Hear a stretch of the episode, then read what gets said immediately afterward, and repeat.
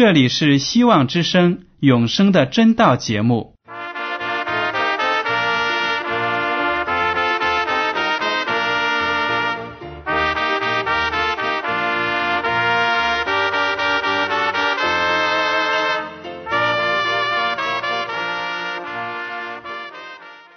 亲爱的听众朋友们，你们好，我是艾德，很高兴今天能和你们在永生的真道这个栏目中见面。耶稣说：“听上帝的话语，并且遵守的人是最有福气的。”所以，艾德现在能够通过电波和你们分享上帝的教导，感到十分快乐。我也希望众位弟兄姐妹。还有那些正在寻求真道的朋友们，也能够珍惜这段时光。大家不妨在手边准备好纸和笔，将今天讲到的要点和经文章节做些记录，以便过后自己再亲自查考圣经。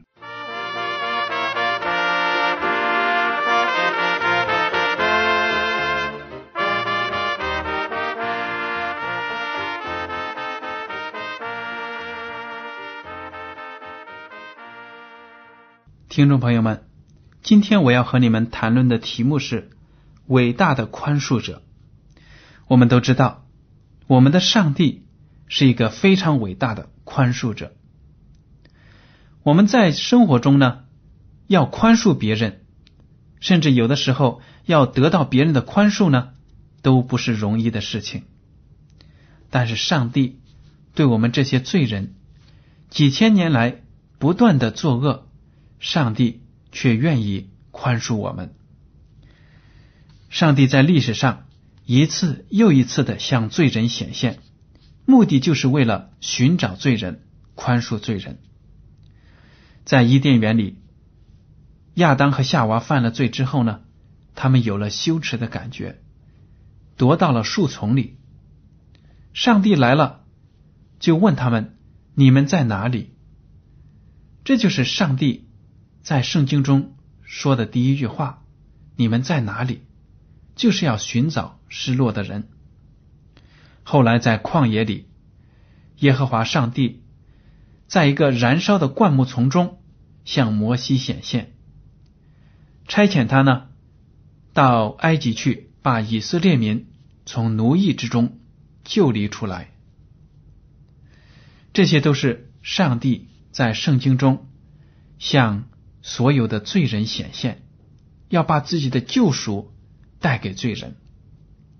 当然，我们知道最完美的显现是他通过耶稣基督面对面的与罪人谈论，有生命的在我们当中和我们同起同坐。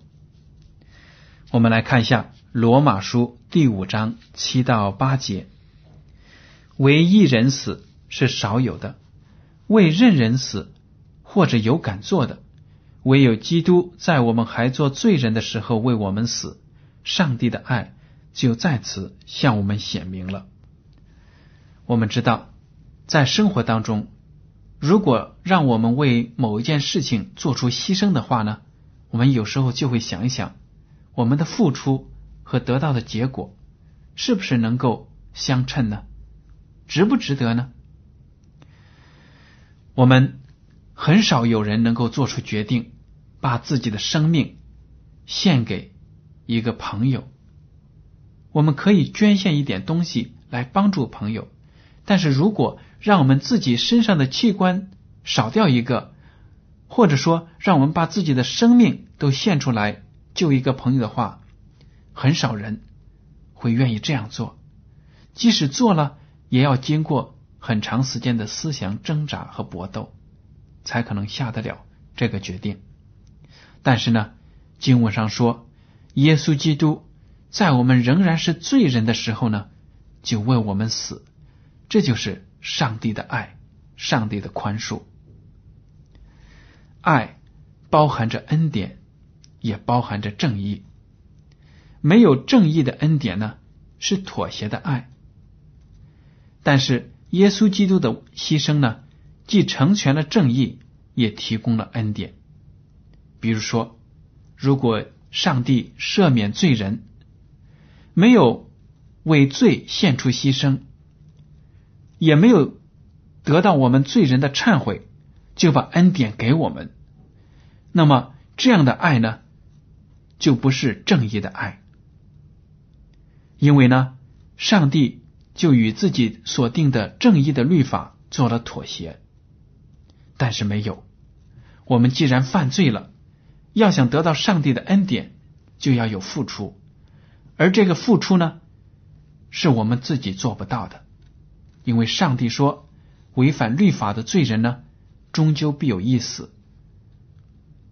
但是呢，上帝派遣了耶稣基督来替我们罪人死，只要我们能够接受他的牺牲，我们就能够与上帝和好，得到永生的盼望。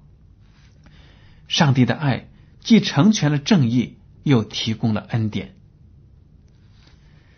只有忏悔的罪人才能得到上帝的恩典。我们来看一下《士师记》第十章十三到十六节，旧约的《士师记》第十章十三到十六节：你们竟离弃我，侍奉别神，所以我不再救你们了。你们去哀求所选择的神，你们遭遇急难的时候，让他救你们吧。以色列人对耶和华说：“我们犯罪了，任凭你随意待我们吧，只求你今日拯救我们。”以色列人就除掉他们中间的外邦神，侍奉耶和华。耶和华因以色列人受的苦难，就心中担忧。这里记载的是呢，以色列民遭到了外邦民族的进攻。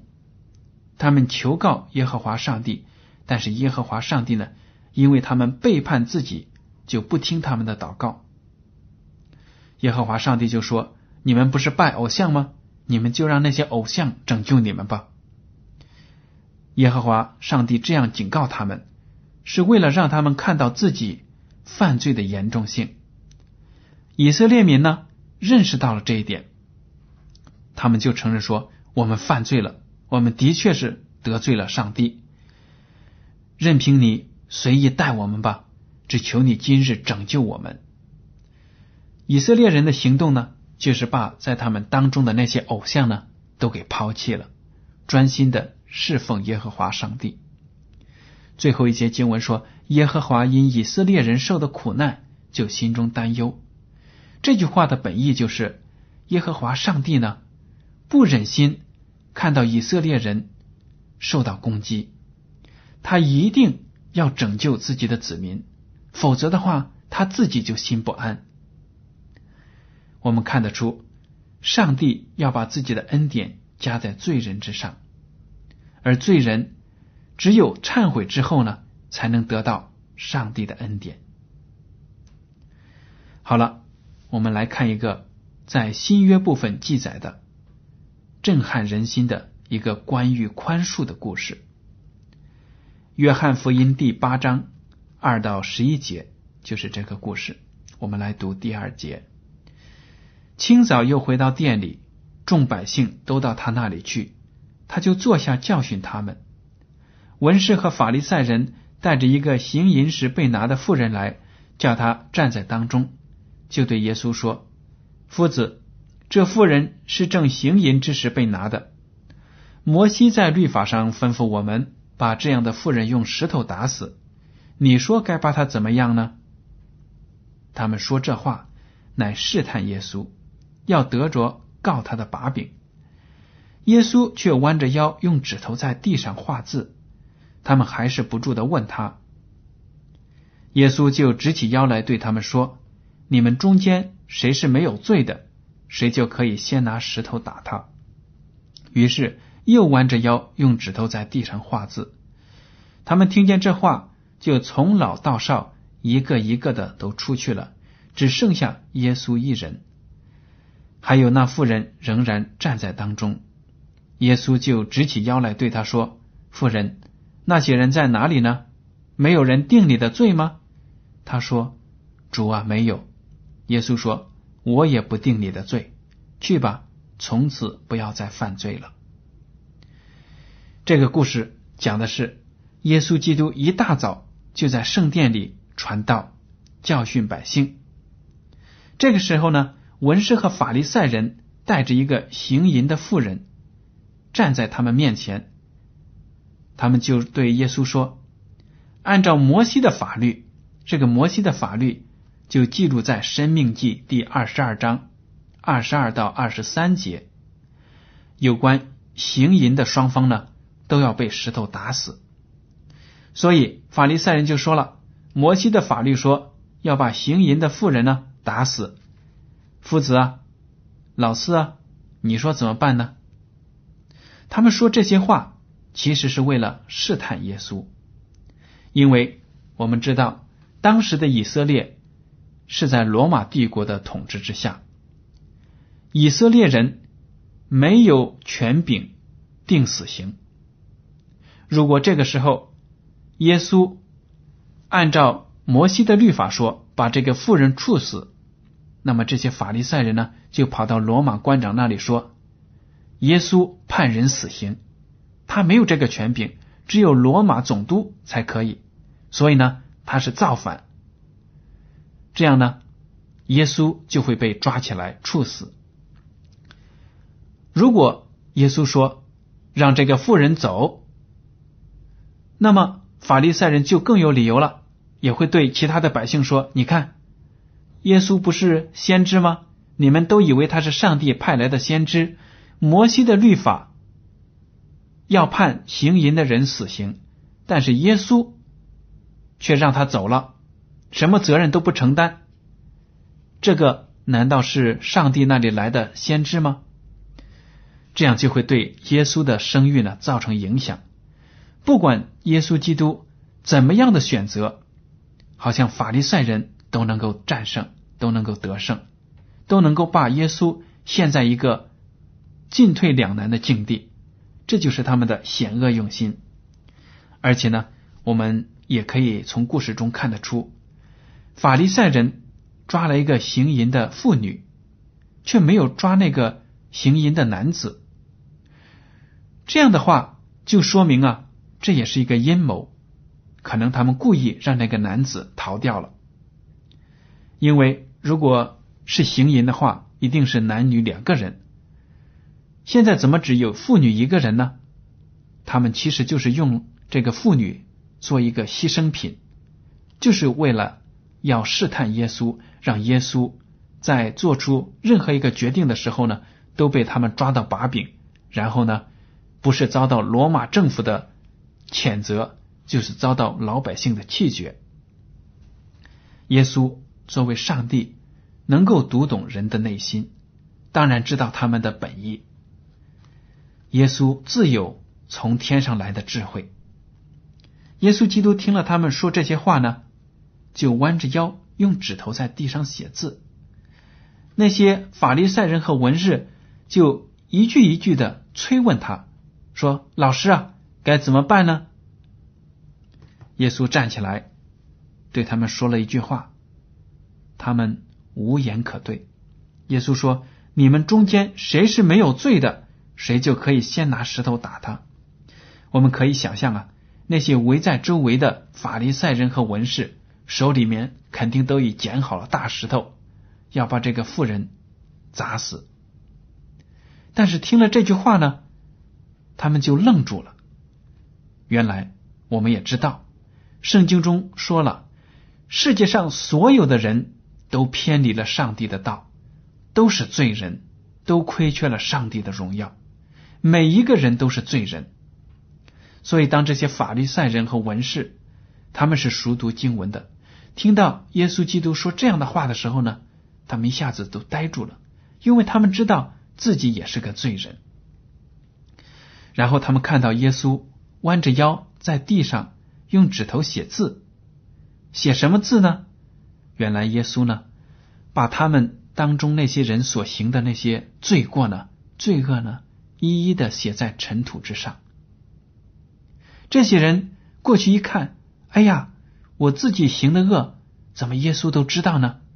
于是呢，一个个灰溜溜的从圣殿里溜走了。耶稣基督就站起来。问那个妇人说：“那些控告你的人在哪里呢？没有人定你的罪吗？那个女人说：“没有。”于是耶稣说：“我也不定你的罪，去吧。”而且耶稣基督又加了一句话，就说：“从此不要再犯罪了。”这句话呢，就是说耶稣基督把自己赦罪的恩典给了那个妇人，而且对他说：“你要忏悔，不要再犯同样的错误了。”这就是上帝的宽恕的大爱。当那个行淫的妇人不管怎么样都应该得到死亡的时候，耶稣基督赦免了他，让他忏悔，让他悔改。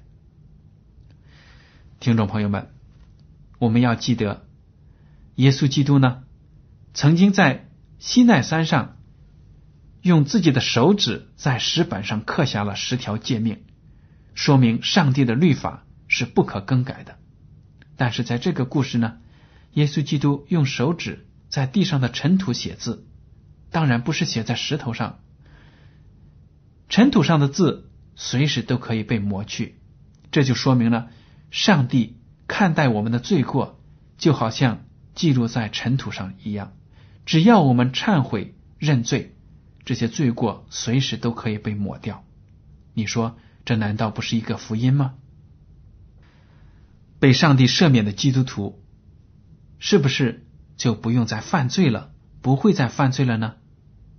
当然也不是，因为基督徒仍然要面临罪的考验。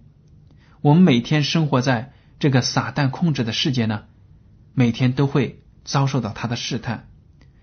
我们与自己的肢体也会做斗争，因为保罗也说：“我自己心里不想做的事情呢，我的肉体却做出来。”这就是我们败坏的本质，我们就有一种倾向要犯罪，违背上帝的律法，与我们自己的肢体做斗争呢？就好比我们驾着一条小船逆流而上，一不留神，我们就会顺水漂下去，不可能往上游走。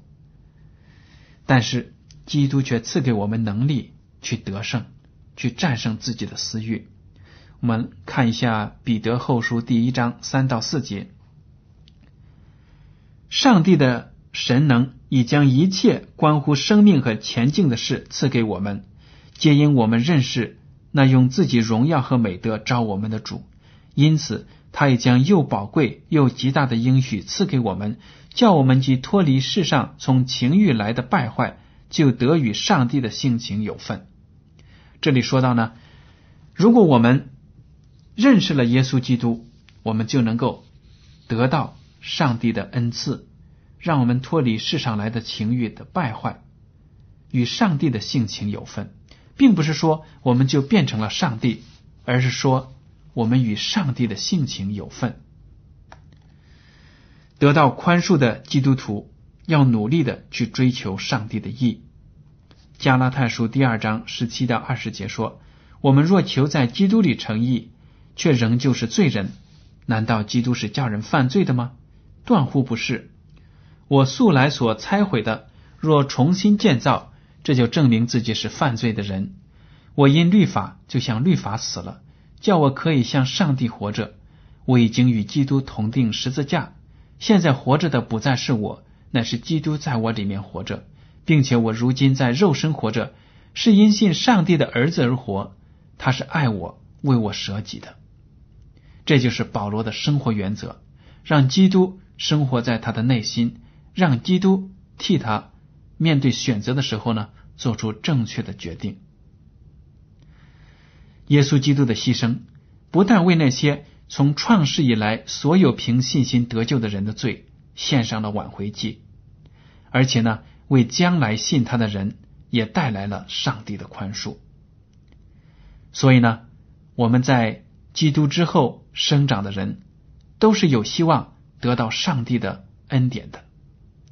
那么，预表基督的这个赦罪能力的故事呢，就记录在民数记的第十九章，非常的有意思。我们来看第十九章民数记十九章一到十三节。耶和华小谕摩西、亚伦说：“耶和华命定律法中的一条律例，乃是这样说。”你要吩咐以色列人，把一只没有残疾、未从腹额、纯红的母牛牵到你这里来，交给祭司以利亚撒，他必牵到营外，人就把牛宰在他面前。祭司以利亚撒要用指头蘸着牛的血，向会幕前面弹七次。人要在他眼前把这母牛焚烧，牛的皮、肉、血、粪都要焚烧。祭司要把香柏木、牛膝草、朱红色线都丢在烧牛的火中。祭司必不洁净到晚上，要洗衣服，用水洗身，然后可以进营。烧牛的人必不洁净到晚上，也要洗衣服，用水洗身。必有一个洁净的人收起母牛的灰，存在营外洁净的地方，为以色列会众调作除污秽的水。这本是除罪的。收取母牛灰的人必不洁净到晚上，要洗衣服。这要给以色列人和寄居在他们中间的外人作为永远的定例。摸了人死尸的，就必七天不洁净。那人到第三天要用这除污秽的水洁净自己，第七天就洁净了。他若在第三天不洁净自己，第七天就不洁净了。凡摸了人死尸不洁净自己的，就沾污了耶和华的帐幕，这人必从以色列中剪除。因为那除污秽的水没有洒在他身上，他就为不洁净，污秽还在他身上。这段经文呢，讲述了一个宗教仪式，在这里提到了摸死人的就必七天不洁净。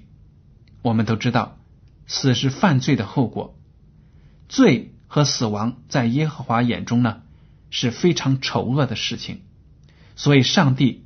最讨厌就是与死亡有关的东西。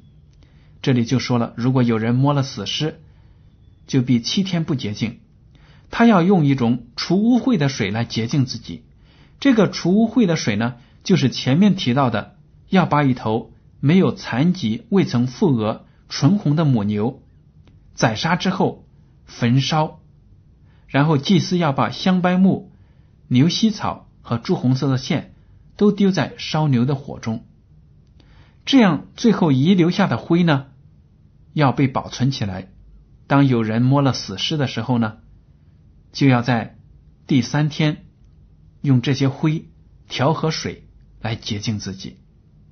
我们都知道，这头红色的母牛被杀、被焚烧，是在将来那些人摸了死尸之后。用这个灰来调和水洗自己这件事之前的，那么在以前做出牺牲的母牛，被烧成了灰的母牛，能够用来为将来不洁净的人除去污秽，这就预表了耶稣基督的牺牲也能为将来信靠他的那些人呢带来救恩。这是一个非常奇妙的仪式。而且呢，大家也注意到了，祭司还有那些烧母牛的这些人呢，因为沾染到了牺牲替代罪的母牛，所以呢，在当天直到晚上之前都是不洁净的。从圣经中我们就看得出，只要是与罪与死亡联系在一起的，就是上帝不喜悦的事情，连祭司。也不例外。如果他沾染到了死亡，他就不洁净。但是呢，大家有没有注意到，当耶稣基督为那些麻风病人，还有为一个血漏的病人治病的时候呢，他用手摸他们，或者呢，他们用手摸到了基督，而耶稣基督自己并没有成为不洁净，这是为什么呢？原来基督。是洁净的泉源，只要是泉源不断的往外涌水，就不会成为不洁净。我们来看一下《约翰福音》第十九章三十四节：唯有一个兵拿枪扎在他的肋旁，随即有血和水流出来。这是耶稣基督死在十字架上之后呢，一个士兵拿一根长矛刺他。血和水都是犹太赎罪仪式中的关键物质，所以呢，我们可以看得出，耶稣基督就是我们救赎，是我们得洁净的泉源。从他的身上有血和水流出来，他的牺牲呢，就废除了犹太律法那些祭祀性的条例，他自己就是我们得洁净的泉源。所以呢，耶稣在治病。治那些不洁净的疾病的时候呢，也不怕被污染。马太福音第八章二到三节，有一个长大麻风的来拜他说：“主若肯，必能叫我洁净了。”耶稣伸手摸他说：“我肯，你洁净了吧。”他的大麻风立刻就洁净了。第二个例子记录在路加福音第八章四十三到四十四节，有一个女人患了十二年的血漏，在医生手里花尽了她一切。养生的，并没有一人能医好他。他来到耶稣背后，摸他的衣裳穗子，血漏立刻就止住了。立位记第十五章说，有血漏是不洁净的，只要他摸到的东西、坐过的椅子，都要被毁掉。这是非常严重的警告。那些得了大麻风、得了血漏的病人呢，在祭祀的律法中。就是非常不洁净的人，不可以和别人接触，过着一种完全与世隔绝的生活。大家想，这样的人该是多么的痛苦啊！连自己的亲戚朋友都不能接近，因为他们会因为这些病人而变得不洁净。但是呢，耶稣基督作为救赎的泉源、洁净的泉源，用手摸他们，或者被他们碰。他们就得到痊愈，这是上帝给我们罪人一个无比大的应许。希望大家能够真正的得到耶稣基督，从他那里使自己的罪过得到洁净，得到宽恕。好了，今天的永生的真道节目到此就结束了。您如果对今天的讲题或者对这个栏目有什么建议，就请写信给我，我的通讯地址是香港九龙中央邮政总局信箱七零九八二号，请署名给爱德，爱是热爱的爱，德是品德的德。好了，爱德，感谢您收听今天的广播，愿上帝赐福你们，再见。